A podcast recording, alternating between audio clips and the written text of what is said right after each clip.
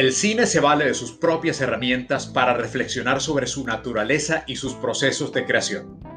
Aparece la metaficción, el ensayo documental u obras de género ubicadas en el contexto de la industria cinematográfica. La cámara hurga pertinaz en las entrañas del cine y sus circunstancias. Casos clave de este periodo pueden ser Fellini 8 y medio, de Federico Fellini, El desprecio de Jean-Luc Godard, La noche americana de François Truffaut, Como plaga de langosta de John Schlesinger y El último magnate de Elia Kazan. Bienvenidos a nuestro tema de hoy, el crítico como cineasta y el cineasta como crítico, la conciencia histórica del cine en la crítica. Las películas hablan acerca del mismo cine. De paso veremos el giro maoísta de los Calle, representado en Jacques Rivet, Jean-Louis Comolli, Sergi Daney y Alain Bergala.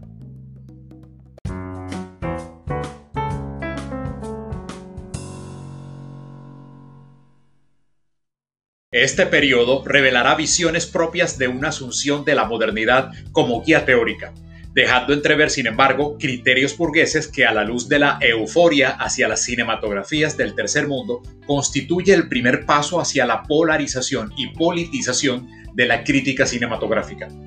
Aquel reproche por la falta de compromiso hacia el cine de parte de la nueva ola, personajes como héroes, por ejemplo, sin atributos que apenas rozaban los acontecimientos o pasaban por encima de los conflictos políticos de su tiempo, entre otros, se traslada hacia los propios cineastas, obligados a tomar posición en una década repleta de revueltas de las minorías, movimientos contraculturales, procesos de descolonización en el tercer mundo y guerra de Vietnam que demandan compromiso político y conciencia moral. Tiene lugar la célebre batalla de la Cinemateca el ministro de Cultura del gobierno gaullista André Malraux decide reemplazar a Henri Langlois y la oficina de los Callés se convierte en el verdadero lugar de resistencia mundial ante algo que se considera un atropello político. Se da una organización y desarrollo de los estados generales del cine, en el que la revista se empleó a fondo al calor del movimiento estudiantil que ocupaba las calles de París y los medios informativos de todo el mundo toman fuerza el marxismo y el maoísmo chino como banderas. En esa coyuntura destacan los textos programáticos de los nuevos hombres fuertes de Calle, Jean-Louis Comolli y Jean Narbonne, sobre el papel de la ideología y las funciones de la crítica. Suceden polémicas entre Calle y la revista insurgente Cinetic, donde posiciones marxistas marcadamente disciplinarias se aparecen en defensa de una supuesta práctica materialista del cine que resulta difícil rastrear, salvo en el descubrimiento de la vanguardia soviética o en la práctica fílmica de Godard y el grupo militante Chigabertov. Calle se erigirá en plataforma de un nuevo espacio teórico relacionado con el estructuralismo, la lingüística y el psicoanálisis, en estrecha relación con otras revistas de análisis como Telquel Communications o la Nouvelle Critique. De Calle se nutrirán investigaciones universitarias en todo el mundo. Ingresa el cine en el ámbito académico y empieza a adquirir un cierto rango de respetabilidad.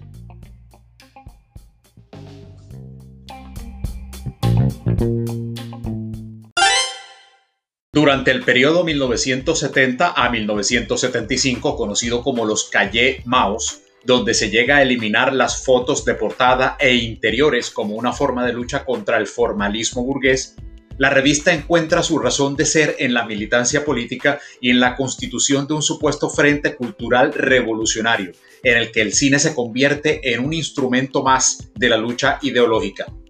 Junto a Jean-Luc Godard y a Jean-Marie Stroh, la revista ataca a todo el mundo y sin embargo reivindica el cine colorista e inocuo procedente de la República Popular China. Al final, como cabía esperar, llegará la crisis.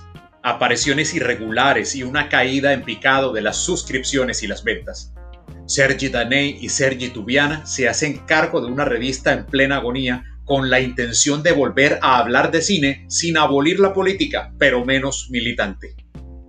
Ha sido todo por hoy y hasta el próximo episodio.